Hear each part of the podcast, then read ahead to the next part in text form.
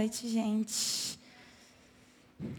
É, que louvor abençoado, né? Eu queria começar orando e entregando esse momento para Deus. Então vamos lá. Senhor Deus, Pai, eu te agradeço por esse dia. Te agradeço, Pai, pela vida de cada um aqui, Deus, não só aqueles que estão fisicamente, mas aqueles também que estão assistindo, Pai, aqueles que não puderam vir por algum motivo. Eu oro, sabe, Deus, para que o Senhor possa vir hoje, Pai, com seu vento suave, Deus, na vida de cada um, Pai. E possa vir realmente, Pai, colocar sementes na vida e no coração de cada um aqui, Deus. Que não seja só mais uma palavra, Deus, mas que seja sementes mesmo que vão frutificar na nossa vida que vão nos fazer sair da zona de conforto, que vão nos agregar algo e vão nos fazer crescer no Senhor Jesus. Que possamos cre querer crescer no Senhor com maturidade, sabe, Jesus? Que possamos ansiar por te conhecer mais, Jesus. Então, eu oro para que o seu Espírito possa estar presente hoje, Deus. E para que não seja eu falando, mas o Senhor. Em nome do Senhor, amém. Amém. Então, gente, é, a minha palavra chama cultura da mesa. E essa é uma palavra que ela fala comigo já tem alguns anos de caminhada. E é uma palavra que me confronta muito, em muitas coisas. Ela me confronta em gastar mais tempo com Deus. Ela me confronta em é, passar tempo com as pessoas. Ela me confronta em esvaziar-me de mim mesma. E eu queria que vocês ficassem atentos, porque é uma palavra um pouco, provavelmente, acredito que poucas pessoas é, já ouviram. Algo, às vezes vão falar assim, como assim você vai falar sobre mesa? O que, que isso significa? Mas que você possa estar atento, porque tem muita base bíblica e, e é isso. É... Então, na cultura judaica, a mesa ela não era apenas um móvel de enfeite, mas a mesa era um altar. Então a mesa não era só um móvel que você que, que é ali, que é de madeira, que você se assenta com sua família, com seus amigos, mas ali era um altar do Senhor. E, e a mesa é um, às vezes quando você pensa em mesa, você pensa, ah, é um lugar que eu como, é um lugar que eu passo tempo com as pessoas, que eu converso, é um lugar ali que eu compartilho coisas da minha vida. E a mesa é tudo isso. É, a mesa é um lugar teológico onde Deus se revela, um lugar de comunhão e um lugar de discipulado. E a primeira coisa que eu queria falar para vocês é que a primeira pessoa que você deve se sentar à mesa, quando seu dia começa, quando você acorda, é o Senhor. E o que é sentar à mesa com o Senhor? Sentar à mesa com o Senhor é você, você está ali, e, vai, e você fala assim: Deus, eu estou aqui e eu quero passar tempo com você. Eu estou aqui e eu quero ouvir o que o Senhor tem para mim hoje. Então, quando você começa um dia, uma das coisas mais importantes que você faz é falar: Deus, o que o Senhor quer de mim hoje? E às vezes a gente negligencia o tempo de mesa com o Senhor. Que talvez não vai ser realmente você se sentar, você pegar, se sentar numa cadeira. Mas vai ser você ali gastar o tempo com Deus. E na cultura da mesa, ninguém é diferente de ninguém. Na cultura da mesa, perdão, a troca. Ouvimos uns aos outros. Estamos gastando tempo ali e comemos do mesmo alimento. Além de tudo, servimos um ao outro repartindo pão. É, e eu queria começar lendo João 6, 11. João 6, 11.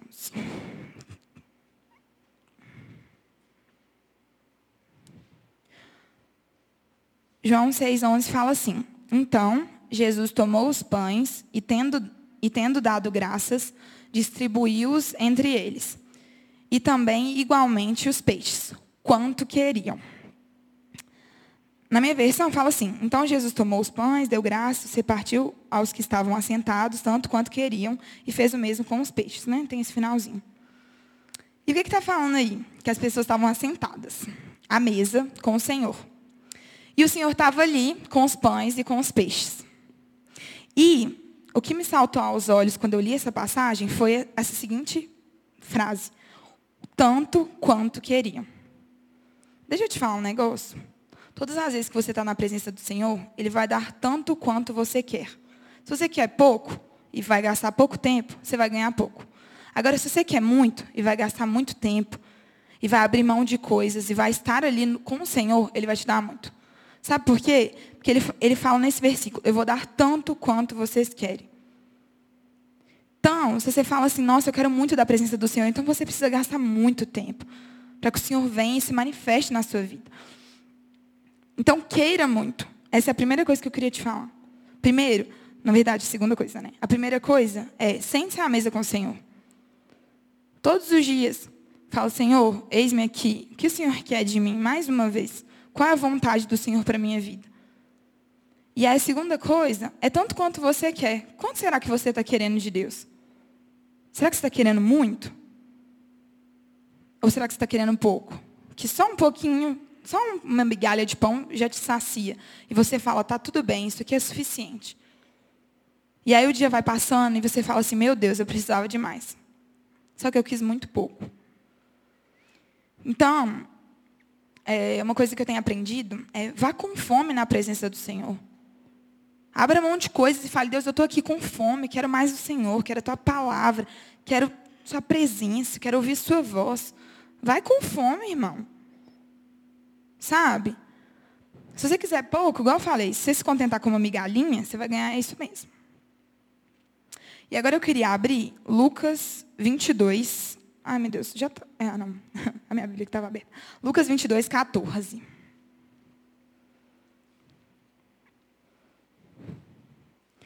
Aqui está falando da ceia do Senhor, né?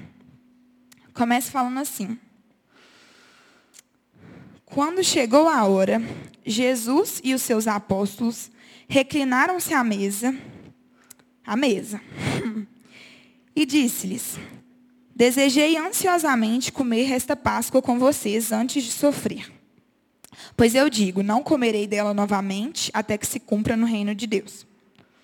Recebendo um cálice, ele deu graças e disse: Tomem isso e partilhem uns aos outros.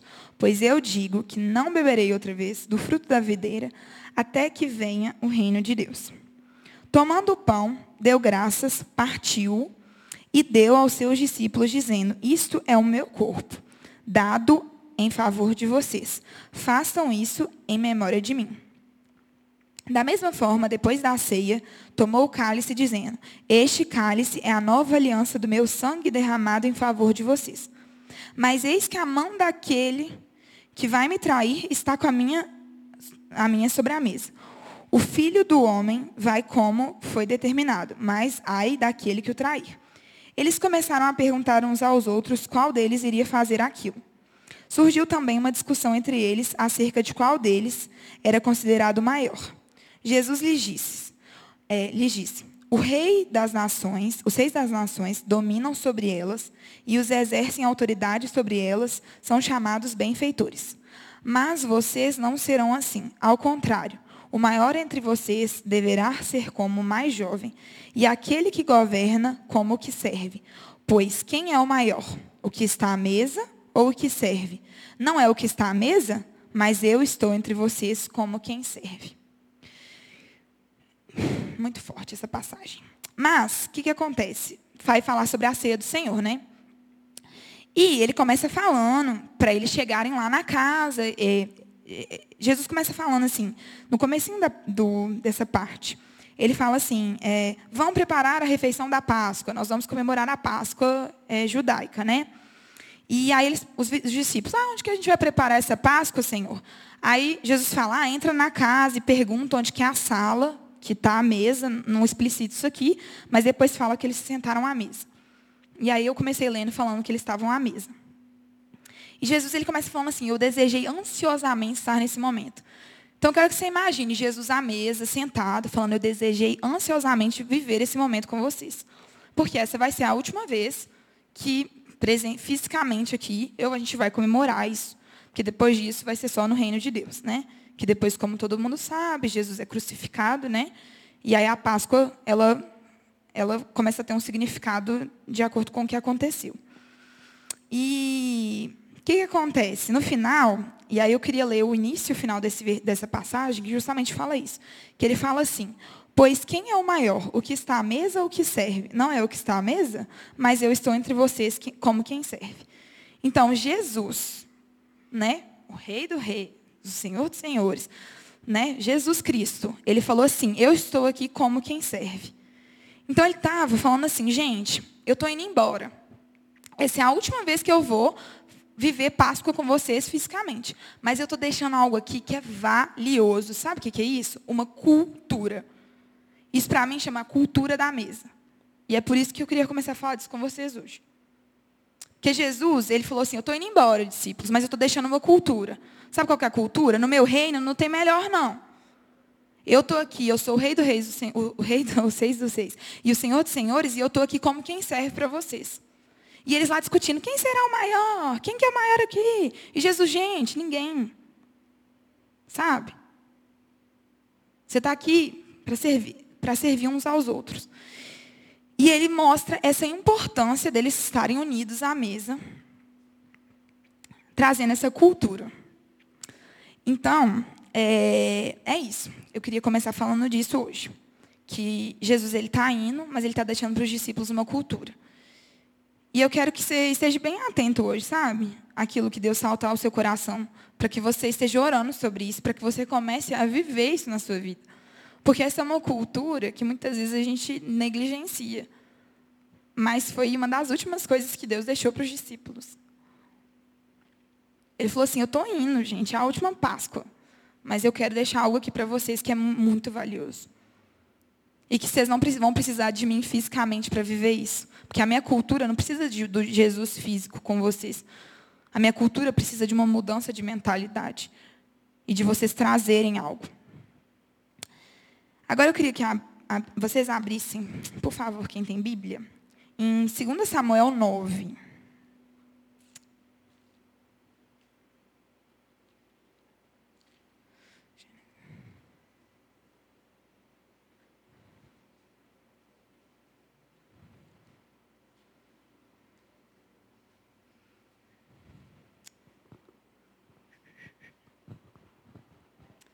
Eu até comecei a falar disso há duas semanas atrás, e para quem estava aqui, eu acho que é, provavelmente vai lembrar um pouco que eu falei sobre unidade, sobre a gente estar unido, sobre a gente olhar para o nosso irmão do nosso lado.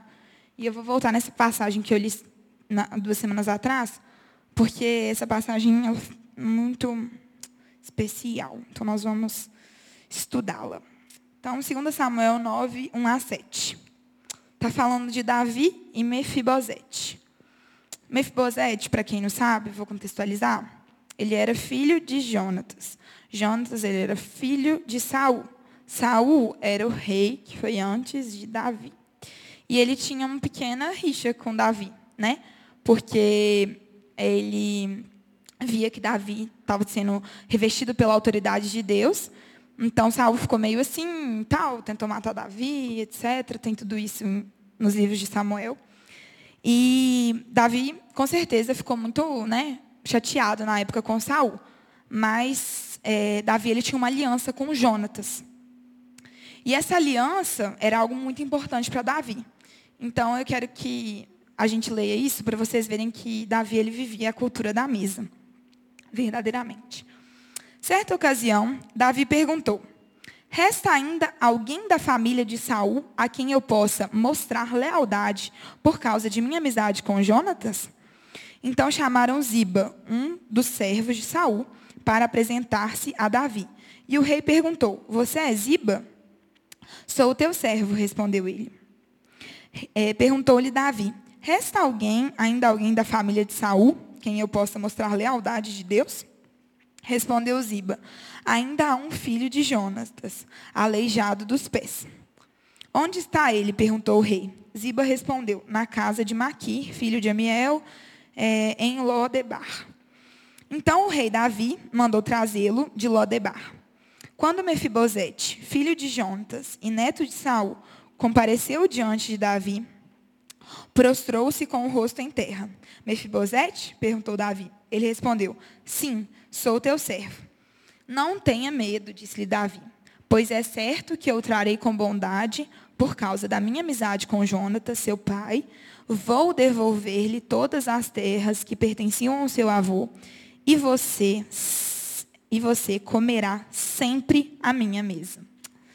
Então, gente, Davi ele está aqui e falou, gente, é, é, falou lá no reino, né? Eu preciso de alguém que ainda esteja nascido da família de Saul. Existe alguém?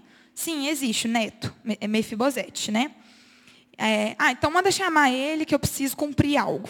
Davi era um homem segundo o coração de Deus, era um homem temente ao Senhor.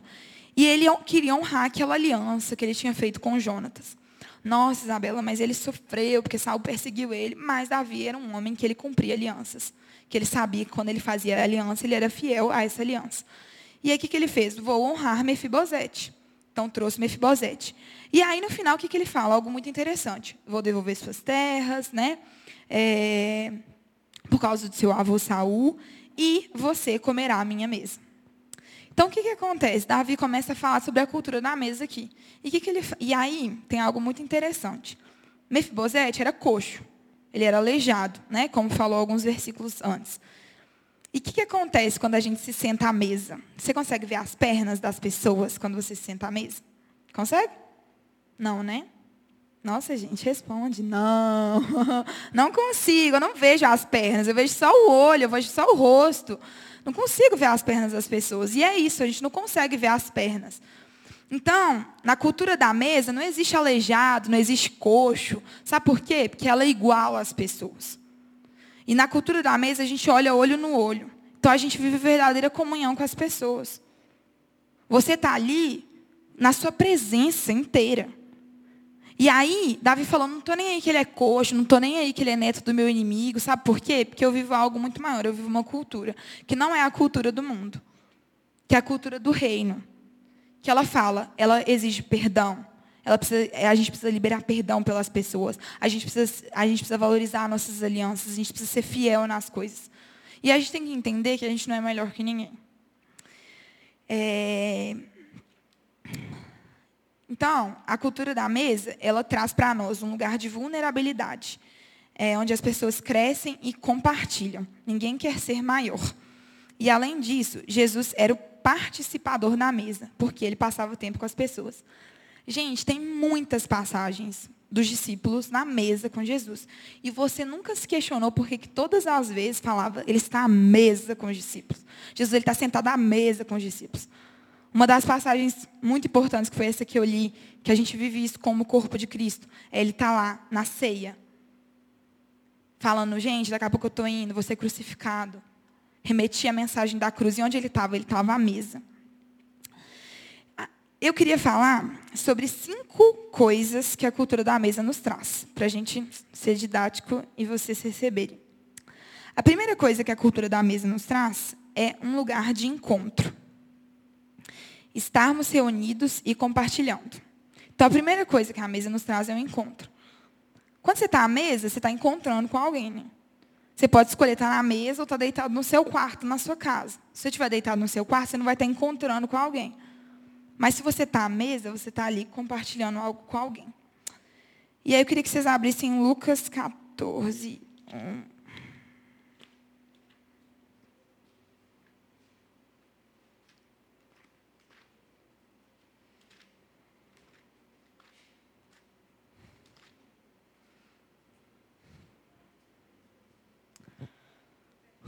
Lucas 14, 1.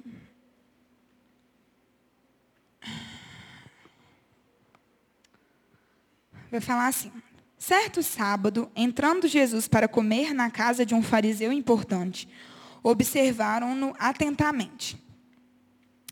À frente dele estava um homem doente, com o corpo inchado. Jesus perguntou aos fariseus e aos peritos da lei: É permitido ou não curar no sábado? Mas eles ficaram em silêncio. Assim, é, tomando o homem pela mão, Jesus o curou e o mandou embora.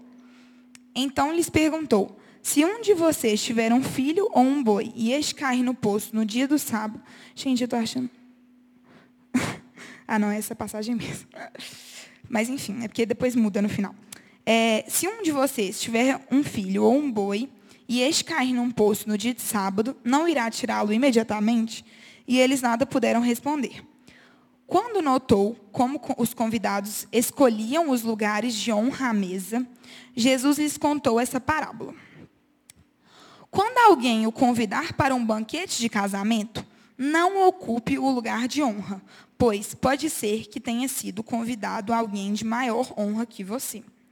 Se for assim, aquele que convidou os dois virá e dirá: o lugar a este. Então, humilhado, você precisará ocupar o lugar menos importante. Mas quando você for convidado, ocupe o lugar menos importante, de forma que quando vier aquele que o convidou diga: Amigo, passe para um lugar mais importante. Então você será honrado na presença de todos os convidados. Pois todo o que se exalta será humilhado, e o que se humilha será exaltado. Então Jesus disse ao que o tinha convidado: Quando você der um banquete ou jantar, não convide seus amigos, irmãos ou parentes, nem seus vizinhos ricos. Se o fizer, eles poderão também, por sua vez, convidá-lo, e assim você será recompensado. Mas quando der um banquete, convide os pobres, os aleijados, os mancos e os cegos. Feliz será você, porque estes não têm como contribuir. A sua recompensa virá na ressurreição dos justos. Então, o que está falando aqui?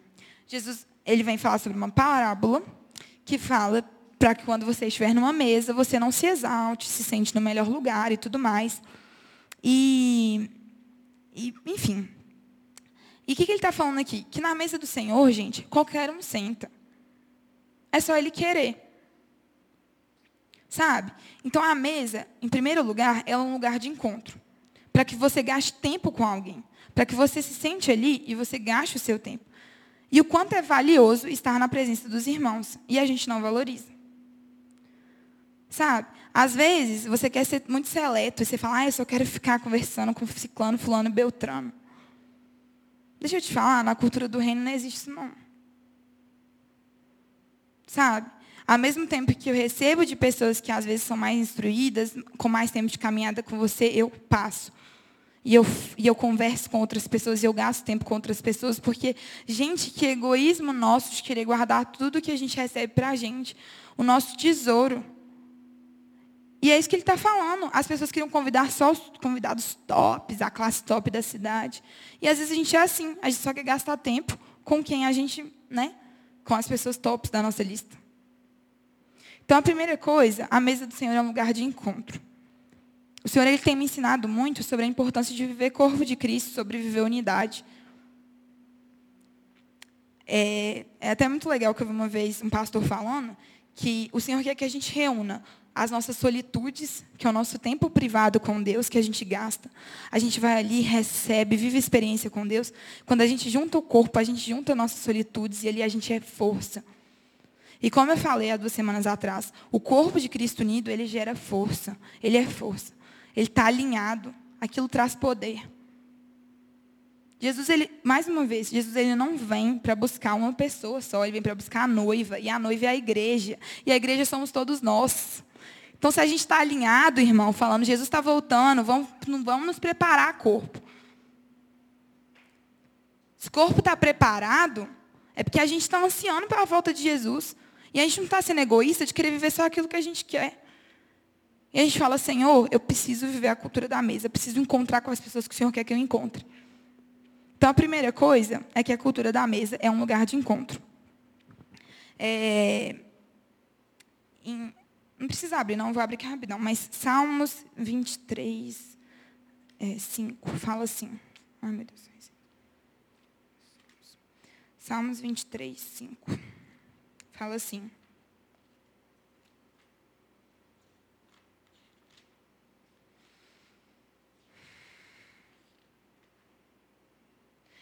Prepararás um banquete para mim à vista dos meus inimigos. Tu me honras, ungindo a minha cabeça com óleo e fazendo transbordar o meu cálice. Então, o que, que Deus falou? Preparar um banquete à mesa com os meus inimigos, à vista dos meus inimigos. Sabe, o Senhor fala, gente, eu quero sentar com qualquer pessoa. Você podia ter me falado, Isabela, Davi era louco, ele quer sentar na mesa, está oferecendo a mesa dele. E Davi era rei, então você pensa no banquete do rei. Se eu fosse Mefibosete, eu estava na mesa de Davi, era todo dia batendo na casa dele, falando, eu estou aqui. Podia estar sempre na mesa com você, quero estar aqui. Uma mesa com banquete, todo preparado. E você podia me falar muito bem, nossa, Isabela, Davi é um louco. Se fosse eu, estava guardando mágoa até hoje da família de Saúl, já tinha não, guardado mágoa da família toda. Mas sabe o que, que Davi falou? Não estou nem aí. Eu vou honrar aquilo que eu preciso honrar. E você tem uma aliança com Deus, irmão? Será que você tem mesmo? Então honra. Não senta à mesa só com quem você quer, não. Não gasta tempo só com quem você quer, não. Se você tem uma aliança com Deus, é que você vai falar, Deus, eu quero viver um relacionamento com o Senhor. O que, que o Senhor quer de mim? Eu estou fazendo. Agora a gente seleciona. Não, quero só sentar à mesa com esse, esse, esse, esse. E às vezes a gente está cheio de coisa para abençoar na vida do outro e a gente não abençoa. Sabe por quê? Porque a gente guarda para a gente. Porque a gente quer viver a nossa vontade. Que a gente estaria como Davi se falasse, eu não vou honrar Mefibosete nada. Essa aliança com Jonathan já se perdeu. Saul quis me matar, quis me perseguir. Minha aliança com Jonatas acabou. Não. Davi falou, não estou nem aí. Estou nem aí, irmão. Sabe por quê? Minha aliança é muito maior do que essa mágoazinha que você pode guardar, entendeu? Então, assim, é, reúna ali, sabe? Todos aqueles que o Senhor tem colocado na sua vida. Você não está nos lugares que você está à toa. Saiba disso. Às vezes você fala, nossa, meu trabalho, chato, pô, chato. Já pensou na importância de você passar tempo com o pessoal do seu trabalho, conversar com eles, derramar algo do Senhor sobre a vida deles? Já pensou nisso? Ai, povo da minha sala, Isabel, tudo. Nossa, povo tudo doido. Não gasta tempo com eles, não. O segundo lugar que eu queria falar é que a mesa é um lugar de discipulado. E aí eu queria que vocês abrissem dessa vez em João 13. João 13.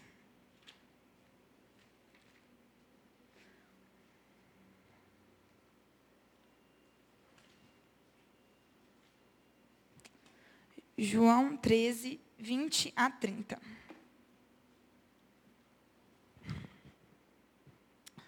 João 13, 20 a 30 vai falar o seguinte.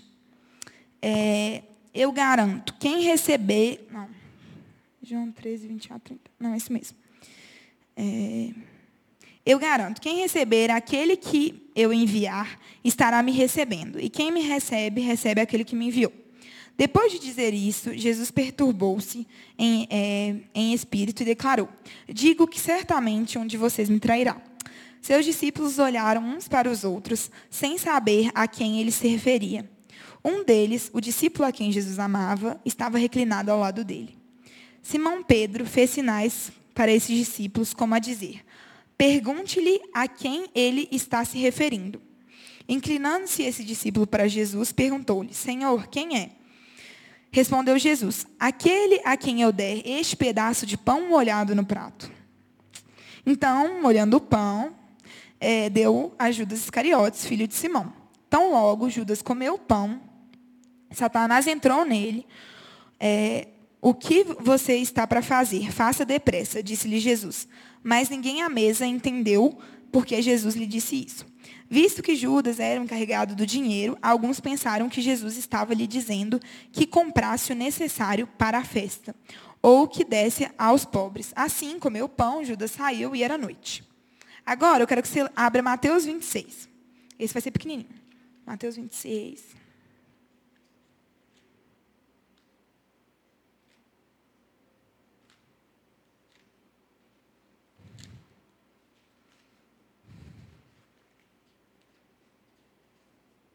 Mateus 26, 14 e 16. Vai ser rapidão.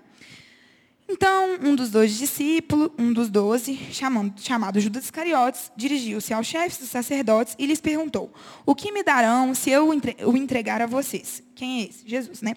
E fixar-lhe o preço: 30 moedas de prata. Desse momento em diante, Judas passou a procurar uma oportunidade para entregá-lo. Então, eu li duas passagens. A primeira Jesus falando, ah, alguém na mesa vai me trair, né? Vou dar, e aí, quem, Jesus? Quem que vai te trair? Ah, aquele que eu der o pão molhado. Jesus pegou, deu o pão molhado. E aí, Judas saiu, né, com um saco de moeda, e todo mundo pensando, nossa, será que Jesus pediu alguma coisa para Judas? Não. Judas saiu para entregar a Jesus e para ganhar dinheiro em cima disso. Então, eu queria te perguntar, quem são os que saem da mesa? que, que quer dizer isso? Quem são aqueles que se afastam do Senhor? né, que na verdade vivem na presença e saem, são os mesmos que foram convidados a se sentar à mesa. São os que trocam o que é eterno por coisas que são temporárias. São os que são insubmissos, que preferem estar envolvidos com os ímpios do que com as atividades do Senhor. São os que vendem seus ministérios, seu casamento, sua vida com Deus por um valor de 30 moedas. Sabe o que, que Judas fez? Ele estava na mesa, recebendo do Senhor. E aí ele falou assim: Eu vou vender Jesus por 30 moedas. E muitas vezes a gente vende o nosso tempo precioso com as pessoas por tão menos que isso. A gente vende o nosso tempo com Deus e quando eu vendo não é tão no né, sentido de dinheiro, mas a gente gasta nosso tempo com as coisas do mundo e a gente vai e se enchendo das coisas do mundo em vez de gastar tempo com o Senhor. E é isso que Judas fez. Aí você fala, Judas, aquele traidor, vivia com Jesus e fez isso. Mas você está fazendo a mesma coisa. Sabe? Você podia estar tá gastando o seu tempo com Deus e você está gastando vendo besteira, ouvindo besteira, fazendo besteira, mexendo no celular, sei lá o que, que você faz. Aí acaba seu dia, você, nossa, meu dia é tão corrido, Isabela, você não entende. Oi, irmão, sua prioridade não está em Deus. E você vende o tempo do Senhor com qualquer coisinha. Esse é o problema. Aí você olha para Judas e fala, Judas, você é tão ruim. Você faz a mesma coisa. E eu queria falar sobre o discipulado, né? Não vou me desfocar. O que, que acontece? É... Jesus, ele não deixou de dar o pão a Judas. Sabe o que é o pão? É o suprimento do Senhor. E tem um costume no Oriente Médio que a pessoa que recebe o primeiro bocado da mão do seu hospedeiro significa grande honra. Sabe por quê? Quando Jesus ele deu o pedaço a Judas, quis dizer a Judas: apesar de você estar disposto a me trair, apesar de você estar pronto a me trair, eu estou disposto a dizer que você ainda é alvo da minha graça. Gente, sabe o que Jesus faz? Ele fala: Eu sei que você vai me trair, Judas. Mas sabe o que eu vou fazer? Vou te dar o melhor. Eu vou te dar o melhor. Sabe por quê? Porque eu não estou nem aí que você vai me trair. Você continua sendo alvo da minha graça. Eu continuo te amando. E sabe o que Jesus faz com a gente quando a gente gasta tempo com as outras coisas? Eu estou aqui ainda, filho. Estou aqui batendo na porta. Estou aqui te esperando. Eu estou te esperando na mesa. Mas você quer me trocar por 30 denários? Tudo bem, mas eu continuo te falando. Eu te amo. E assim, é, a mesa é um lugar de discipulado. Então, você, discipulador, você que é líder, que tem autoridade sobre a vida de qualquer pessoa, esteja pronto a alimentar mesmo aquele que não quer comer. Esteja pronto a alimentar. Não estou falando aqui de você dar pérola para os porcos e ficar gastando seu tempo com as pessoas que não quer te ouvir, feche os olhos. Mas todas as vezes esteja disposto a dar um melhor pedaço. Fala, você não quer ouvir, não? Amém, mas eu estou aqui para te falar isso, isso e isso, que o Senhor te ama, e é isso aí. E dá o alimento. E você, discípulo, queira ouvir aqueles que têm autoridade sobre a sua vida. Sabe, Judas ele estava à mesa. Jesus estava lá discipulando os discípulos, né? E, quem, e, e, e assim, você vai falar, ah, Isabela, mas, sabe, é, tipo assim, coitado de Judas, sei lá, Judas estava lá e às vezes a gente como discípulo, a gente não busca estar à mesa sobre a autoridade, a gente não ouve a autoridade e a gente decide fazer as coisas que a gente quer. Uma coisa que eu tenho aprendido é aprenda a ouvir. Aprenda a ouvir, principalmente aqueles que têm autoridade. A gente gosta muito de falar. Eu gosto muito de falar, né? Não todo mundo, mas eu gosto muito de falar. E eu tenho aprendido a sentar com uma pessoa mais sábia que eu e estar tá com os ouvidos atentos e falar, eu vou me calar. Às vezes a gente, quando está sentado com alguém que é mais experiente que a gente, a gente gasta tempo e fica falando, ai, porque eu vivi isso, isso, isso, isso, isso. irmão, cala, cala-te. E ouça. Se você está com alguém mais, mais, com mais experiência, com mais autoridade, ouça. Para de gastar seu tempo falando, falando, falando, querendo inflar seu ego. Aprenda a ser discipulado, aprenda a ser é, ensinável. Uma pessoa ensinável, ela cresce tão exponencialmente mais. Aquela pessoa que ela fala assim, eu estou aqui para te ouvir. Ser exortado é fácil, gente? Não é não. Não é fácil ouvir, nossa, você falhou nisso, isso, isso, isso são atitudes suas que eu acho que precisam melhorar. É fácil? Não, não é fácil. Mas aquele que ouve, e claro, leva para o Senhor e fala assim, realmente o Senhor quer mudar isso em mim? Aquele que é ensinável, ele, ele voa na vida com Deus, gente, ele amadurece demais. Acredita em mim. Sabe, se não acredita em mim, vai pra, não acredita em mim, na verdade, não vai para a palavra. Vê o quanto é importante ser ensinável. Vê o quanto é importante ou, ou, saber ouvir. Semana retrasada eu falei que Davi, ele tinha pecado e tudo mais, e aí é, Deus mandou o profeta Nama, Natan. Mandou o profeta Natan, e aí Natan chegou e falou e fez uma parábola lá para ele. E Davi falou: "Não, realmente eu pequei, né? Adulterei, errei". E sabe o que que Davi estava fazendo nesse momento? Ele estava falando assim: eu, eu vou ouvir uma pessoa que está sendo autoridade na minha vida, que está me falando uma, uma palavra de Deus. Eu sou um discípulo, eu preciso aprender a ouvir. Amém? Então, a terceira coisa é que a mesa é um lugar de ser curado. Em Mateus 14, 3, fala assim: Então Jesus, em Betânia, reclinado à mesa, na casa de um homem conhecido como Simão, o leproso, aproximou-se dele uma certa mulher com um frasco de alabastro, contendo um perfume muito caro, feito de nardo puro. Ela quebrou o frasco e derramou o perfume sobre a cabeça de Jesus. Então, o que, que acontece? Jesus estava à mesa, mais uma vez, sentado, em comunhão, em Betânia. E é, na casa de um leproso, pensa bem. E estava lá sentado, aproximou-se dele uma mulher e ela falou: Vou derramar aqui. E, gente, eu fui fazer um estudo sobre essa passagem, porque essa passagem eu acho ela muito legal. E é, esse perfume muito caro, acho que fala o preço na Bíblia, né? aqui nesse versículo não fala. Mas era, é, correspondia mais ou menos um salário de um ano inteiro, tipo, pelo, do estudo que eu fiz. Era muito dinheiro. Era um perfume muito caro mesmo. E, e aquela mulher, sabe o que ela fala? Jesus está à mesa e eu estou correndo para derramar o meu melhor para Ele. Sabe, quando você está na presença do Senhor, irmão, seja, derrame tudo, sabe, seu melhor, tudo que você tem, dá tudo para o Senhor. Para de ficar querendo, sabe, para de ficar querendo guardar as coisas para você. Abre mão da sua vida. Entendeu o que eu estou falando? E outra coisa, não liga para o que os outros vão pensar, não. Sabe por quê? Muitos julgaram essa mulher. Falaram, essa mulher é louca, gastando esse perfume carérrimo para derramar na cabeça de Jesus, que mulher doida.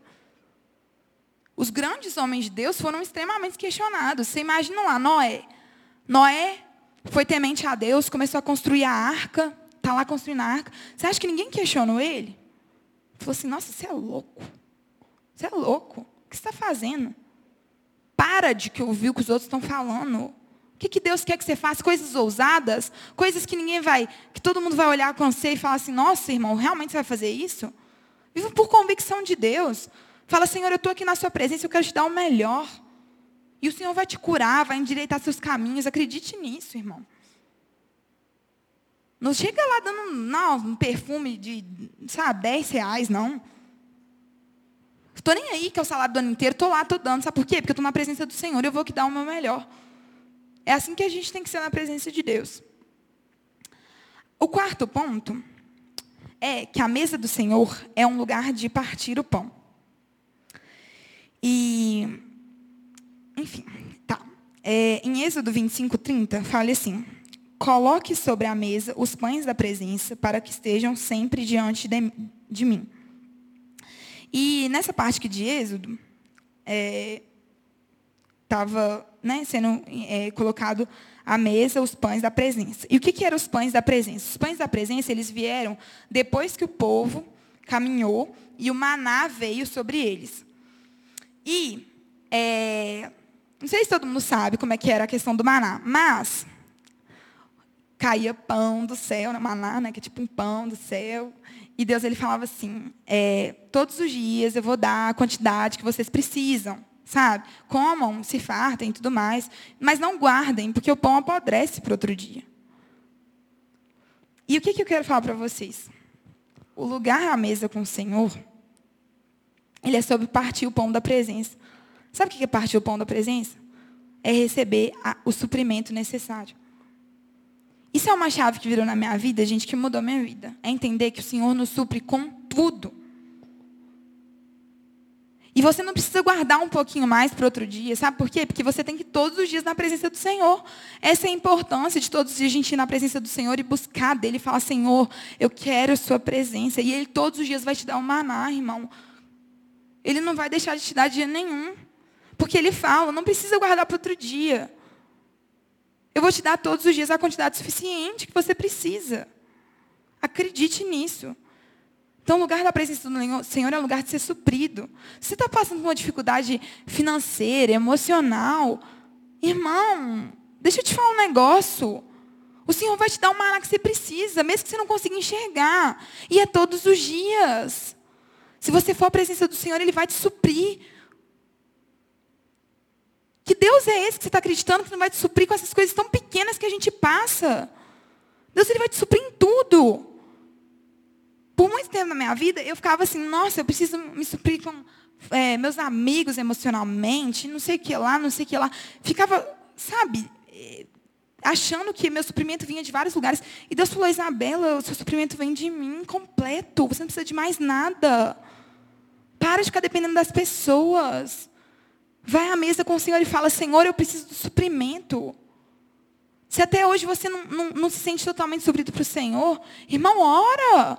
Pede, fala, Deus, eu creio que o Senhor é um Deus que me supre. Se o Senhor supriu o povo mandando pão do céu, você não vai me suprir com, sei lá, gente, coisas tão bobas que a gente passa.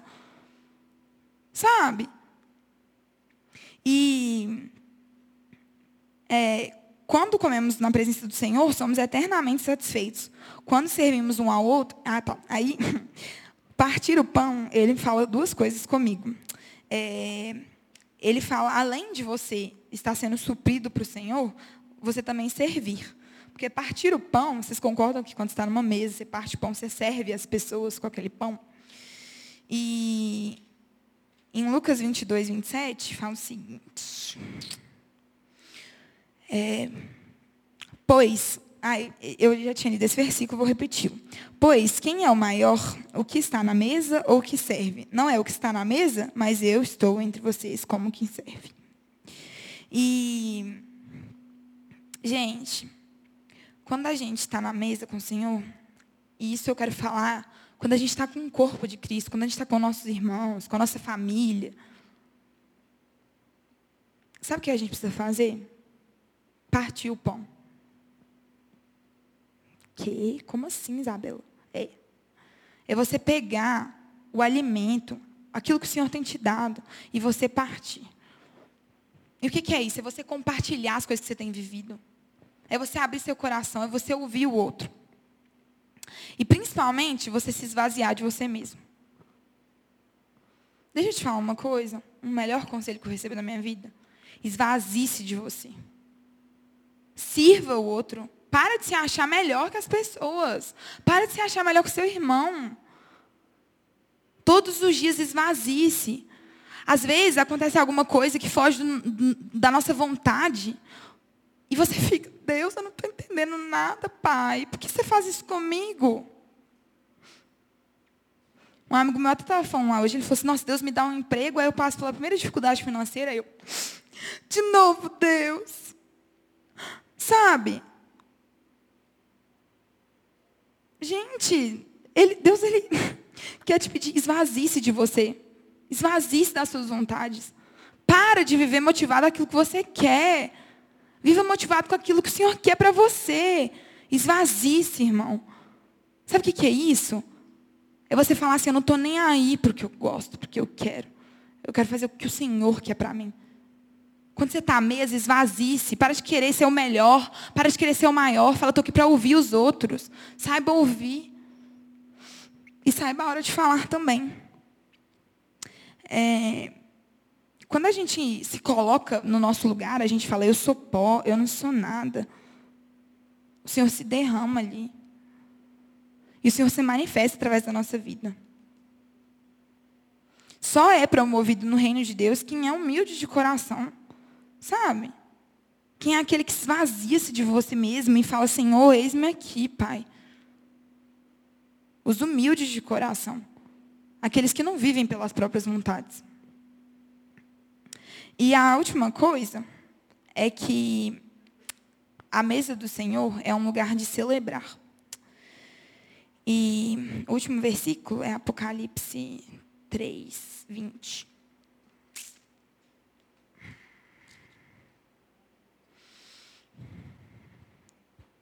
Fala assim.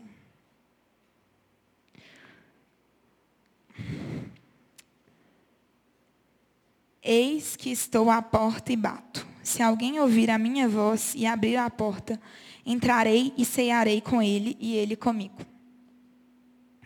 E cear com alguém está associado na cultura hebraica como um momento de alegria.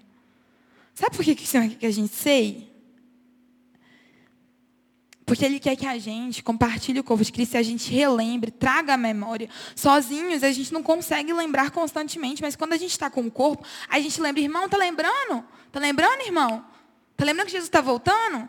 Que a gente precisa se santificar, que a gente precisa viver como corpo, que a gente precisa liberar nossos perdões, que a gente precisa se esvaziar de si mesmo?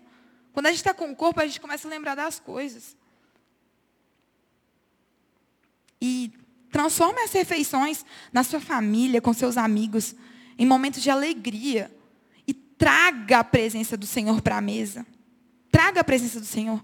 Às vezes você fala assim, Isabela, a mesa lá em casa é tão conturbada, só briga, só discussão, só gritaria, só dor de cabeça. Como que eu vou viver a mesa do Senhor se lá em casa é assim? Irmão, deixa eu te falar, você tem autoridade do Senhor. E onde você pisa a planta dos seus pés, a presença do Senhor vem junto. E a, o mesmo é utilizado, onde você senta, a mesa que você senta, a presença do Senhor vem junto. Então, quando você está na presença dos seus amigos da faculdade, seus amigos da, é, sabe, do trabalho, quando você está à mesa com sua família, não interessa se é conturbado, se é, briga, se é brigaiada, se valores invertidos. Quando você chega na mesa, é porque tem um propósito. Sabe por quê? Porque você tem o Espírito Santo com você. Amém? Então, onde você chega e você senta na mesa, as mesas que você senta, Sabe o que você vai começar a viver? A autoridade do Senhor. Chega na mesa e fala assim: essa mesa aqui agora vai ser estabelecida a presença do Senhor. E não tem problema se é brigaiada, se é, sabe? Olhe nos olhos daqueles que estão à mesa com você. Olhe nos olhos dos irmãos da sua igreja, daqueles que você precisa liberar perdão. Olhe nos olhos da sua família. Olhe nos olhos dos seus amigos. Olhe nos olhos das suas autoridades com discipulado. E viva a cultura da mesa, irmão. Leve ela junto com você. Quando a gente vive o reino de Deus, ele é incrustado na gente. A gente chega, o reino de Deus chega junto. Aí você fala, mas Isabela, eu perco tanta força quando eu chego lá no trabalho, o povo é tudo na faculdade, na escola, enfim.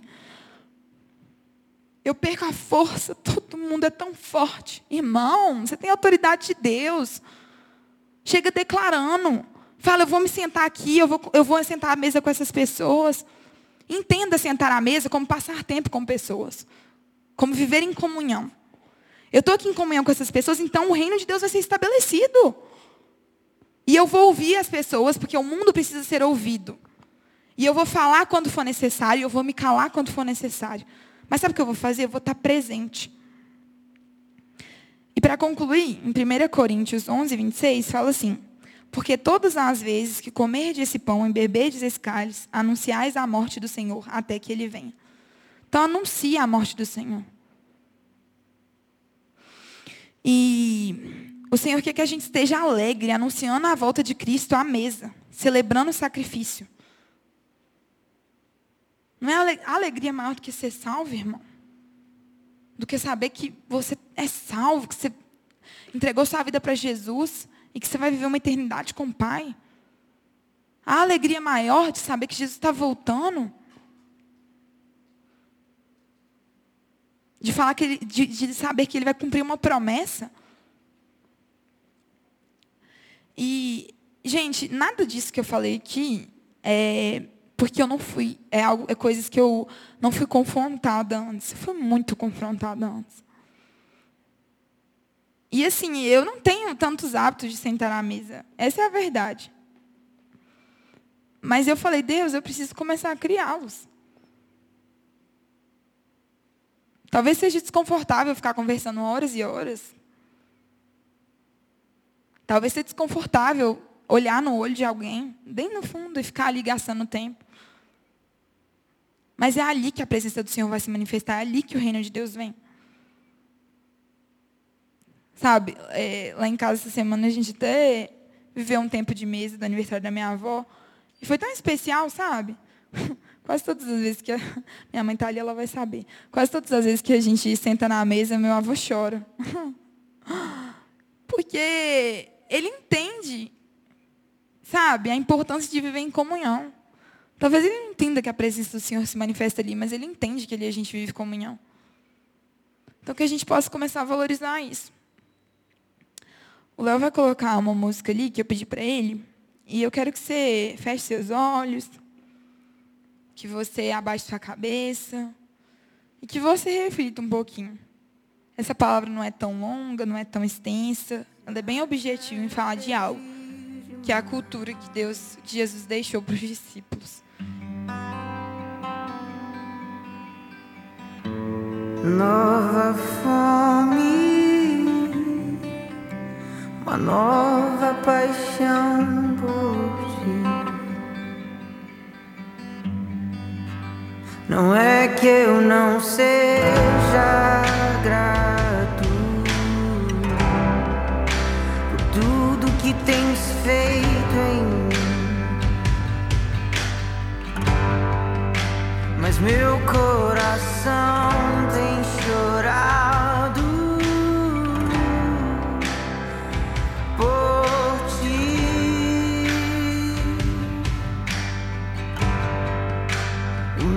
coração tem clamado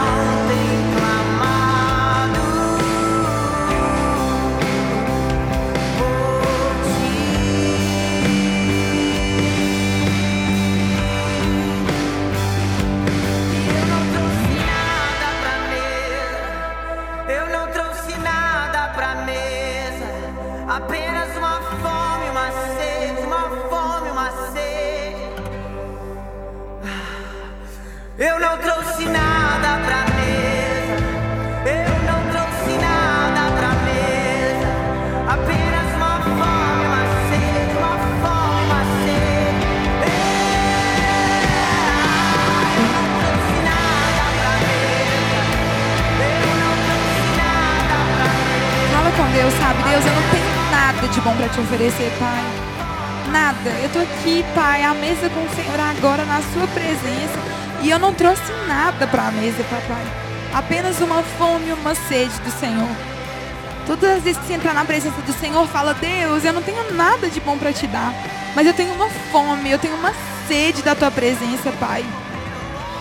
Isso vai ser suficiente para Deus querer te suprir, para Deus querer te encher, para Deus querer te dar o maná, para Deus transbordar na sua vida, para que você viva a cultura do Senhor. Pai, em nome do Senhor, Jesus, eu oro, Pai, na autoridade do seu nome, Pai. E te declaro, Deus, que cada um aqui, Jesus, à medida que se entregar ao Senhor, se esvaziar, te vai viver a cultura do reino, Deus.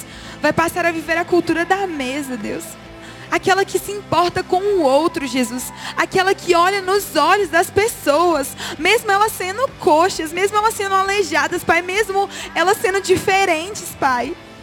Mesmo elas sendo pessoas que talvez a gente guarde mágoas, Pai. Mesmo sendo pessoas que a gente não tem costume, Deus, de sentar e olhar nos olhos, Pai. Deus, eu declaro, Jesus, que aquele que quiser hoje, que fala, Senhor, eu quero, Jesus, sentar à mesa com aqueles que eu não tenho costume de me assentar. Eu quero passar a olhar nos olhos daqueles que eu não, que eu não olho. Deus, em nome do Senhor, eu declaro, sabe, Jesus, que a cultura do reino vai começar a ser vivida através de nós, Deus. Sabe, Pai, eu quero viver a cultura do reino, Jesus. Que possamos entender, Deus, a importância de falar, Senhor, eu me esvazio de mim agora. Irmão, se esvazie de você mesmo agora. Fale, Pai, eu não quero viver pelas minhas vontades. Pai, eu não quero, Deus, eu não quero me importar com aquilo que, que eu acho que é melhor para mim. Deus, eu tenho que parar de achar, Senhor, as coisas que são boas para mim. O Senhor sabe o que é melhor. Irmão, então fala com Deus, Senhor, eu quero me esvaziar de, de mim mesmo, Pai. E eu quero me encher do Senhor, Pai. Senhor Deus, Pai, eu declaro, sabe, Jesus, em nome do Senhor, na autoridade do seu nome, sabe, um povo, Deus, que vai aprender a ser como Jesus e sentar na mesa. Em nome do Senhor, Deus, eu declaro que daqui vão sair discípulos, Pai, que vão ouvir as autoridades, que vão ouvir ser exortados. Discípulos do Senhor, Deus. Pessoas, Pai, que não têm medo, sabe, de ouvir uma exortação. Que pessoas que não têm medo, sabe, de serem confrontadas. Eu declaro que nesse lugar também vão sair discipuladores, Pai, que sabem dar a melhor parte para mesmo aqueles que não querem. E mesmo nós sabemos que eles não querem, assim como o Senhor fez com Judas, falando Judas, eu sei que você vai me trair, mas você é alvo da minha graça. E que agora pessoas, Pai, que às vezes trocaram o Senhor por tão pouco, possam falar, Deus, sabe, irmão, se você tem trocado o Senhor por tão pouco, a presença do Senhor, se você tem negligenciado e, e, e afastado ela por tão pouco, fala, Senhor, o Senhor me deu melhor e eu te troquei por 30 moedas. Senhor, o Senhor me deu melhor. Irmão, pensa nos seus dias. Você tem valorizado a presença do Senhor, irmão? Você tem valorizado a presença do Senhor na sua vida? Você tem valorizado o tempo com Deus? Deus, em nome do Senhor, Pai, como a música fala, eu não trouxe nada para a mesa, apenas uma fome e uma sede, Deus. Em nome do Senhor, Pai, eu declaro, Jesus, que daqui vão sair pessoas, Deus, que vão me entender. Irmão, entenda, sabe? Se você está passando por uma dificuldade, o Senhor quer te dar o pão. O pão da presença que vai te suprir naquilo que você precisa. Deus, em nome do Senhor, papai, eu te agradeço, Deus. Eu te agradeço por esse dia, eu te agradeço pela sua palavra. E eu te agradeço, Senhor, pelo Senhor trazer para nós mais uma vez a cultura do reino. Que possamos aprender a vivê-la, Pai. A não viver, Jesus, de acordo com, que, com as nossas vontades, Pai.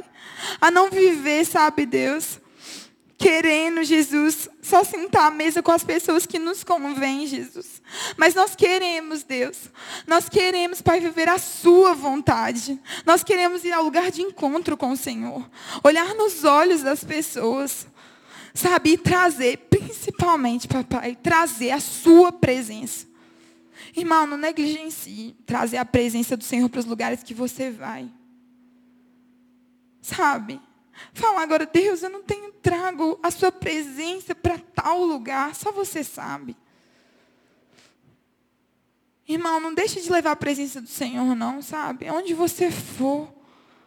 Porque se ela está com você, ela está onde você pisar, onde você sentar, sabe? Creia nisso. Em nome do Senhor Jesus, eu te agradeço, Pai, te peço, Pai. Nos ajuda, Pai, a entender a sua cultura. E aí, contra a cultura do mundo, Pai. Que a cultura do mundo, ela fala totalmente ao contrário. Em nome do Senhor Jesus, que possamos ir contra a cultura do mundo para que a gente viva a sua, Deus.